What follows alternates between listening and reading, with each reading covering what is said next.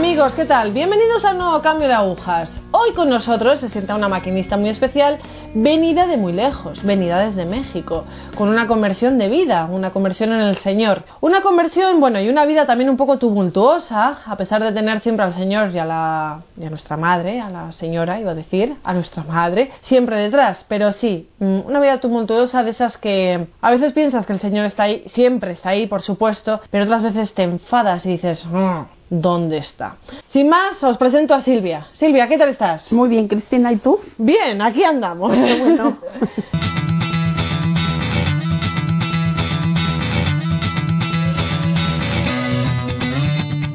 Silvia, a ver, cuéntame un poco tu infancia, tu juventud, en qué tipo de familia te criaste, qué cosas te influyeron, a pesar de tener siempre al Señor y a, la, y a nuestra madre, a la señora, iba a decir, a nuestra madre, siempre detrás. Pero sí, mm, una vida tumultuosa de esas que a veces piensas que el Señor está ahí, siempre está ahí, por supuesto, pero otras veces te enfadas y dices, "Mm, ¿dónde está? Sin más, os presento a Silvia. Silvia, ¿qué tal estás? muy bien, Cristina, ¿y tú? Bien, aquí andamos. Bueno,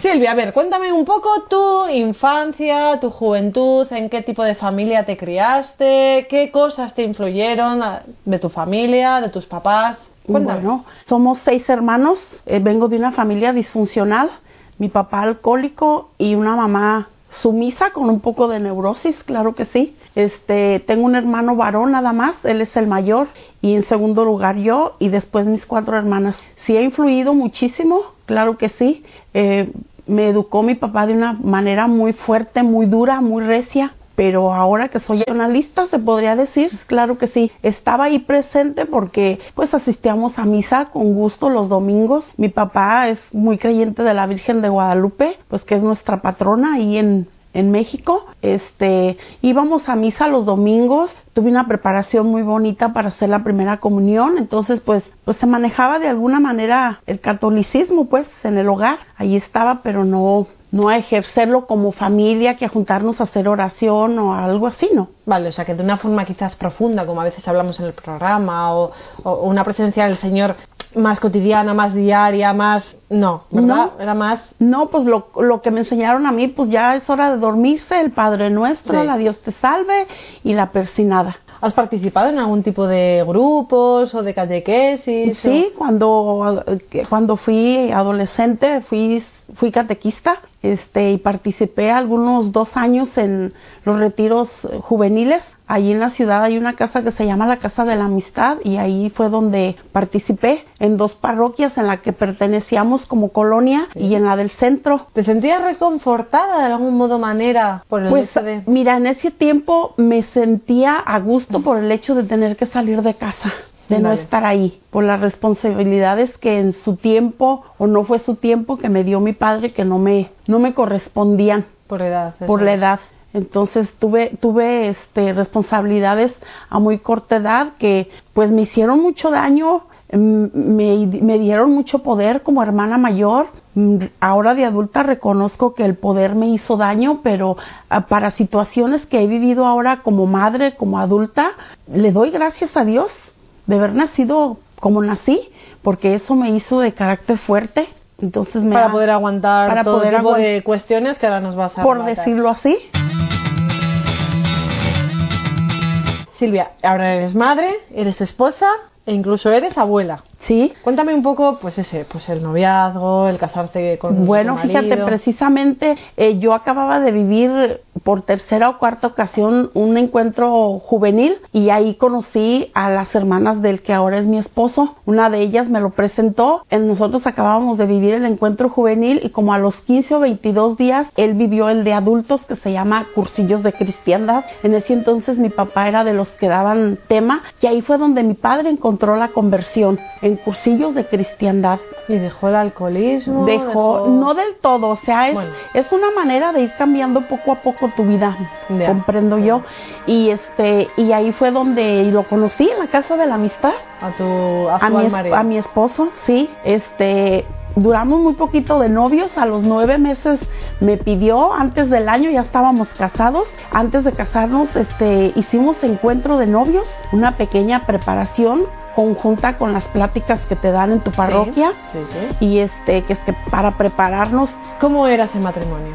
pues yo me casé enamorada, no digo que ahora no lo esté, eh, te digo por el proceso que pasé con él, de un padre alcohólico, busqué una persona alcohólica, adicta, entonces pues seguí con el mismo daño moral, espiritual, y pues no, no es fácil, no es fácil venir de una familia disfuncional, ahora ser la tuya propia, ha sido difícil. El señor ahí no estaba todavía, entiendo. Ah, O bueno, estaba, pero... así como en mi casa materna, paterna, de ir a misa los domingos, de confesarnos, pues solamente que fuéramos a tener alguna actividad de bautizo o primera comunión o un casamiento, pero a tenerlo así como lo tenemos ahora en estos últimos años, no, No. no. Tradición, religión por tradición. Vale, entiendo que tenéis los hijos, a los hijos sí que les educáis en una fe católica. Tengo cuatro hijos, tres varones y una mujer. Ellos son salesianos, están criados en un colegio salesiano. Entonces fue un poquito diferente a la vida que llevó mi esposo y a la vida que llevé yo. Porque allí a lo mejor por meternos al sistema de la educación se tenía que rezar el rosario, el día que nos mandaban a la Virgen, porque era una manera de calificar a los hijos la materia de la educación de la fe. Sí. Entonces se tenía que rezar el rosario. Vale, ¿Sí? era una manera de evaluar no una solamente a manera, los hijos, sino a la era familia una manera entera. como de integrarnos un poquito más Sí. al catolicismo. Vale, ¿qué supone para, para vosotros eso? O sea, ¿qué supone para vosotros la exigencia, entre comillas? Mira, fue bueno porque ah, acostumbrábamos a rezar el rosario, eh, poner la veladora mm, en cualquier lugar de la casa. Entonces, este, ya después se hizo como costumbre. En- ah, quizás en un principio se sentía como que y hay que rezar el rosario antes de dormir por la calificación del hijo. Y después se hizo como una costumbre. Hay que rezar el rosario. Poco a poco se fueron dando las cosas del por qué rezar el rosario. Bueno, entonces poco a poco iba entrando, de momento la Nuestra Señora la Virgen, pero bueno, Sí. poco a poco iba entrando, pues el Señor iba entrando en vuestras vidas, ¿no? Sí. Pero a pesar de todo, tú seguías con una vida muy Ah, no, sí, muy, muy pesada, muy, muy pesada. Este, el mayor de mis hijos tenía 13 años, el otro tenía 10, la niña tenía 7. Cuando, oh, sorpresa, Dios me regaló otro niño, el cual yo ya no estaba preparada para tener más hijos. La sorpresa, pues dolorosa de la vida, claro que sí. Ni, tengo un niño especial con discapacidad. Ajá, Él tiene atrofia cerebral. sí. Ahorita tiene la edad de 17 años y medio, mide 1,80, muy guapo mi niño, eh, pero va a ser mi bebé siempre, ¿sí? Eh, yo lo baño, yo lo visto, usa pañal, come por sí solo, se mueve por sí solo, es lo que ha adelantado él. Bueno, Tiene atrofia cerebral, cerebro pequeño. sí, sí. Pues fue un golpe muy duro. Eh, para mí como madre, yo volteé a ver a la Virgen y le dije, a ver madre, aquí estoy. ¿Qué quieres de mí? Como mujer, como madre, aquí estoy. Yo lo saco adelante. Nomás no me dejes sola, no me dejes sola. Y yo le echo ganas. Entonces, viviendo con un alcohol, pues fue un golpe muy duro. Eh, para mí como madre, yo volteé a ver a la Virgen y le dije, a ver madre, aquí estoy. ¿Qué quieres de mí? Como mujer, como madre, aquí estoy. Yo lo saco adelante. Nomás no me dejes sola, no me dejes sola. Y yo le echo ganas. Entonces, viviendo con un alcohólico adicto, para él fue muy difícil, muy, muy difícil. Y fue una de las temporadas más fuertes en el alcoholismo con él. No aceptaba al niño, no lo aceptaba, se arrimaba y lo acariciaba, daba para sus terapias, daba para su medicina, no faltaban los pañales, pero y su presencia Ya. ya, la había, ya me había a mí hecho falta como mujer y como madre su presencia con los tres niños anteriores. Pero ahora, ¿dónde estás? Ahora es cuando te ocupo más y en lugar de estar presente, coge la calle y el alcoholismo más fuerte. Renegó de Dios, yo lo acompañé detrás. Él renegó mucho de Dios porque le había mandado un hijo así, porque se sentía Sí, traicionado quizás, ¿no? traicionado o porque no sé qué se sentiría como, pero se sentía Sí, traicionado quizás, ¿no? traicionado porque no sé qué se sentiría como persona, como hombre, porque a él, como castigo, él lo Mira. tomó como castigo. Entonces agarró cinco años de un alcoholismo pesadísimo, pesado, pesado, fuerte. Entonces pues nos hicimos mucho daño como pareja y hicimos daño a los otros tres hijos. Primero se brincó de alto esa parte de que, oh, llegó un ángel, llegó un niño especial a esta casa. En ese momento seguíais algún tipo de vínculo, me refiero, al, por ejemplo, a un, algún tipo de vínculo con, pues, con la parroquia o con algún grupo cristiano. Me refiero más que nada para tener algún tipo de apoyo por parte de... No, con el niño se empezó a trabajar los apoyos, pues las terapias que nos iba indicando el, el neurólogo, Sí. que la psicóloga, que la pedagoga, como Sí. para entrar en socialización, el aceptar, tener Sí. un- un- una personita eh, dentro de la familia. Mi esposo nunca quiso asistir a ninguna terapia de pareja. En una o dos ocasiones tuvimos terapia de familia que, nos, que no caímos con la persona indicada, considero yo, nos dijo en delante de los otros hijos que la responsabilidad no era de ellos, que ellos no tenían por qué ayudar con su hermano, que la responsabilidad era para los papás. Entonces los hijos dijeron, oh, oh, Estupendo. estupendo que mamá lo cuide. Y el esposo, pues con más razón. Para esto, eh, mi niño empezó a caminar, pasaba de los tres años y medio, cuando empezó a caminar y me lo atropellan. Afuera de la casa, estando todos ahí, mis hijos con mi esposo, dejamos la puerta abierta, nadie fue, fue un descuido de todos, y se sale mi niño y allá afuera lo agarra, lo atrapa una camioneta con las llantas de atrás, tremendamente.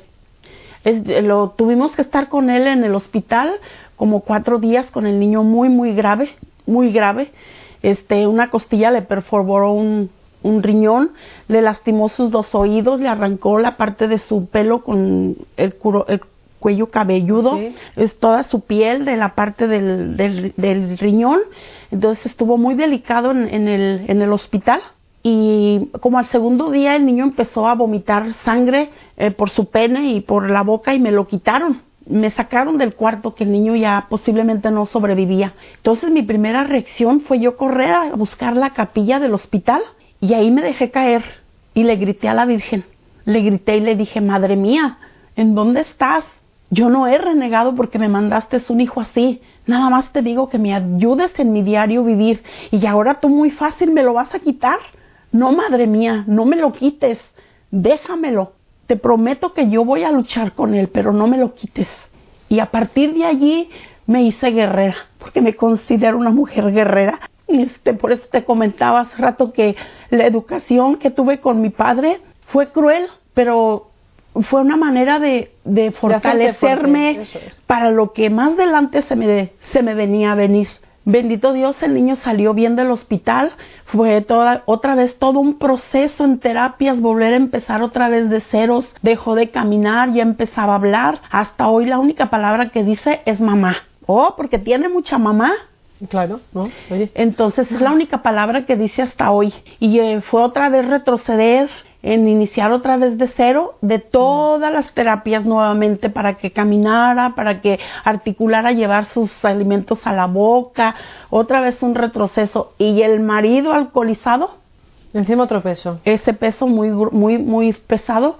A los cinco años de mi niño, yo troné, no pude más. Extraño. En una de sus borracheras yo lo estaba esperando y le dije no más, con palabras altisonantes, eh, muy grosera, y le dije que no más, que no lo quería en la casa. Y él me dijo, está bien. Él, él desde cuándo se hubiera ido, pero tenía miedo irse. Estaba esperando que yo fuera la que tomara la iniciativa. Entonces fue el momento y tomó la decisión de que sí se iba. Y le dije, está bien. Y me dijo, ponme mi ropa en una caja. En, ah, ponme mis cosas en una mochila. Le dije, no. Traes unas cajas de cartón y ahí las pones, porque de aquí nada más te vas a llevar tu ropa, porque lo que hay en esta casa es mío y de mis hijos. Y se fue, se salió de la casa en ese momento. Fue y habló con su papá. Para esto yo ya le había comentado a- a- al papá de mi esposo que yo quería asistir al movimiento familiar cristiano, que es este un encuentro de parejas y jalas a los hijos como familia y había dicho que no, que él no quería ir y fue y le dijo a su papá que ya no quería estar conmigo y mi suegro le dijo, "Está bien, te apoyo." Pero antes vas a ir a un lugar donde, te- donde quiero que vayas con Silvia. En esa semana que él decidió retirarse del hogar, era el encuentro matrimonial y mi suegro nos llevó. De hecho, nos metió hasta dentro de la casa para que él no se saliera, porque como en otros tiempos no lo había hecho, en bautizos, navidades, año nuevo, nos, nos tenía a mi suegro y a mí así cuidándolo en cada momento, O sea, echaba porque a la hora del abrazo y Martín, y Martín, Martín ya se había desaparecido, patas se echaba para atrás, se perdía, se salía, se iba. ¿Qué pasó en ese encuentro? Entonces, vivimos ese retiro, vivimos ese retiro, entras el viernes, es sábado y es domingo. Para esto, el, el sábado por la tarde, entró una pareja hablando mi historia, mi historia, me estaba viendo reflejado en ellos. Contando su historia, entra su niño especial al salón donde nos estaban dando la plática. Ahí estaba. Ese tema era especial para mí y para mi esposo. Y en lugar de verme hecho noble, dije, de aquí soy. Pues ahora la que no quiere estar con él soy yo. No fue así. Este, el padre que era el asesor o el coordinador de ese movimiento en ese entonces, hicimos una, una amistad muy profunda, un sacerdote muy joven pero preparado en matrimonios. Entonces estuvimos cerca de nueve años en el movimiento y el padre nunca nos dejó. Él siguió con su alcoholismo, siguió con su alcoholismo. Le bajó un poquito, un poquito le bajó, pero seguía tomando. Entonces el padre estaba detrás de, de Silvia y de Martín, de Silvia y de Martín, preguntando en las reuniones si fueron, si llevaron la tarea y todo eso. Entonces estuvimos trabajando fuertemente, este, cerca de nueve años en el movimiento. Ese día recuerdo que nos tocaba la reunión en mi casa, entonces se hacían una vez por semana los viernes. Ese día me dijeron que mi hijo, el segundo de mis hijos, estaba invadido de cáncer. Ahí sí me quebré, me dolió en el alma. Para esto habíamos tenido muchos problemas con mi hijo adolescente por la situación de familia que se estaba viviendo, cómo no, el alcoholismo del papá, la mamá neurótica, ya convirtiéndose loca de llevar toda la, toda la responsabilidad de la crianza sola de los hijos y se me viene este golpe, ahí sí sentí no poder, sentí no poder. Eh, me dice mi hijo el mayor, él estudiaba en la capital de nuestro estado, ya estaba estudiando su carrera cuando le hablamos y dijo, mamá, tenemos que hacer un equipo, tú eres la fuerte. Y si hacemos un equipo y si tú estás fuerte vamos a sacar a mi hermano adelante, mamá, pero yo, neces yo te necesito fuerte. Le quitaron un tumor más de un kilo, más de un kilo el testículo, pero el tumor no se veía por fuera porque el tumor se metió entre la pelvis hasta adentro, entonces el dolor de la espalda de mi hijo era por tanta raíz que traía en la espalda. Bendito sea Dios, mi hijo es, es sobreviviente de cáncer, lo cual eh, es donde me doy cuenta que mi madre no me ha abandonado en ningún momento. Me ha tenido acogida, me ha tenido abrazada de ella, pero yo no lo veía así. Yo estaba muy resentida con la vida, con mi esposo, con Dios, con la sociedad. Llegó el momento en que le dije a Dios, ¿por qué tanto a mí? Volteate a otro lado. Hay muchas más. No todo a mí. De esa situación salís y tu marido cómo reacciona a todo eso. Cuando Oh, ya todo está ya bien. Cuando, ya Sí. cuando nos dan la, el papel de que mi hijo estaba libre de ¿Limpio? cáncer, limpio de cáncer, oh, peor la situación. Se fue un alcoholismo más profundo, adicción muy fuerte, se, se alocó, se desesperó. Entonces perdimos todo contacto como pareja. Ni una plática, ni nada, ni cómo estás, ni cómo te sientes, ni nada. Nos perdimos como pareja. Él empezó a hacer su vida en la calle otra vez, más calle que las veces anteriores, mucho alcohol, mucha droga, se perdió, se perdió, nos perdimos, yo me perdí como mujer nuevamente y fue un caos otra vez. ¿Cuándo os encontráis? Cuando él toca fondo, toca fondo y esta noche fue un poco dolorosa para mi hijo, el, el segundo. Este, habíamos se había tenido una fiesta en la casa de, de los papás de mi esposo. Yo me retiré temprano para llevar a mi niño especial a dormir. Ya no me, ya no me quise regresar, me quedé con él en casa. Ya por la madrugada entra mi hijo a mi cuarto muy molesto. Mamá, ¿qué está pasando con mi papá? ¿Qué está pasando con tu papá? Dice, ven para que lo veas. Bajamos hacia la parte de abajo y pues sí estaba mi esposo tirado con todo aquel circo, con toda aquella exhibición de todo lo que se de todo lo que se metía a su cuerpo. Entonces para mi hijo es dolorosísimo eso. Se, se quisieron enfrentar ya como a golpes, Ya, claro, ya son dos personas ya son dos adultas. personas sí. adultas. Mi hijo con mucho dolor, con mucho dolor, este tuvo que intervenir el hermano de mi esposo. Este Ya de alguna manera se aplacaron las cosas esa noche. Otro día llega mi hijo, el que estudia afuera, y los dos hablan con él. Entonces le dice mi hijo el mayor, papá, o buscas ayuda, o pues te vamos a encerrar en, en algún lugar donde necesites ayuda.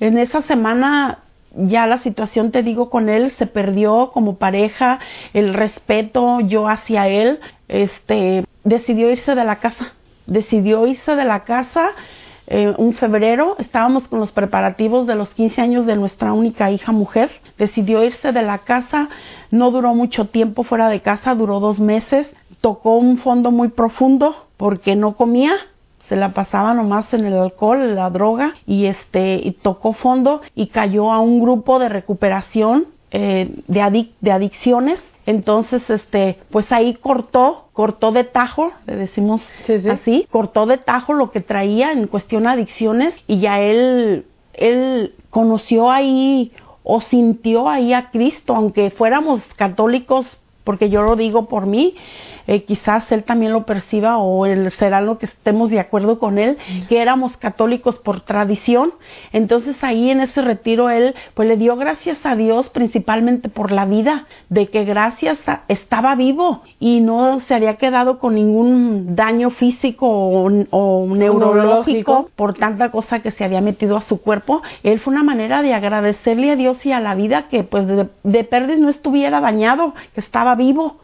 Y a partir de ahí, Y a bueno, partir de ahí él se empezó, él empezó a sentir a Dios, él empezó a acercarse más a Dios, entonces viene el cambio otra vez más fuerte, principalmente en mí como mujer, como esposa, me empiezo a burlar de él, este, no empiezo a aceptar esa situación porque, ok, ya dejó el alcohol, dejó las drogas y antes era la calle por buscar el alcohol y ahora es la calle por andar en recuperación, o sea, ¿cómo se entiende eso? Sigue sin estar presente, sigue sin estar en casa. o sea, que tú te enfadabas porque ahora en lugar de buscar el alcohol, buscaba a Dios. Sí, mucho, mucho. Este, lo invitan a un retiro espiritual católico, este, que es al que venimos ahorita a hacer este recorrido mariano que andamos haciendo de México hacia, hacia tu país. Eh, lo invitan a hacer este, este retiro totalmente católico y acepta ir.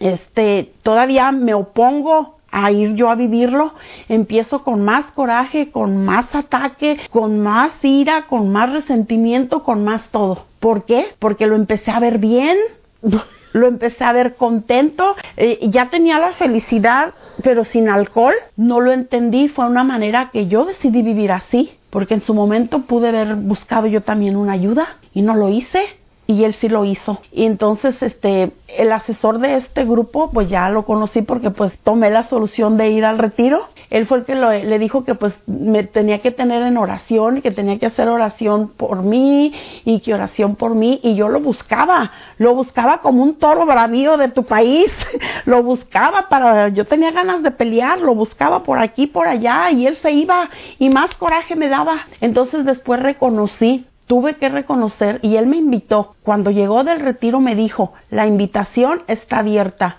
El día que tú quieras ir y estando en el retiro lo que yo reconocí es que le tenía envidia, le tenía celo, le tenía coraje porque él estaba siendo feliz con lo que había encontrado y era yo no, que era Dios. Silvia, ¿tú has encontrado paz? Estoy en el proceso, Vale. estoy en el proceso, no ha sido fácil, no, ha sido fácil, no fácil. Pero Silvia, esto es a base de oración, de oración y de confianza en el Señor. Es un camino largo, pero es así, es así. Es confianza en el Señor, confianza en el Señor, confianza en el Señor. Y oración, y oración, y oración. Es que no hay otra manera. Sí, son dos puntos bien importantes. Los, do- los dos van tomados de la mano. Es hacer mucha oración y hacer penitencia, pero hacer el cambio dentro del hogar donde has hecho daño es donde está lo difícil. Sí. La oración y los actos de penitencia y todos, claro que sí sirven, porque es lo que nos fortalece el espíritu. Pero ir a hacer el cambio de actitud a donde estás en el hogar cuesta mucho Es trabajo. que ese perdón, ese perdón que necesitáis toda vuestra familia, eso solamente es a través del Señor. A través de la mano del hombre, imposible. Por mucha terapia, por mucho psicólogo, por mucho... Que no está mal, ¿eh? Que siempre hay que recurrir a estas cosas. Pero eso es a través del Señor.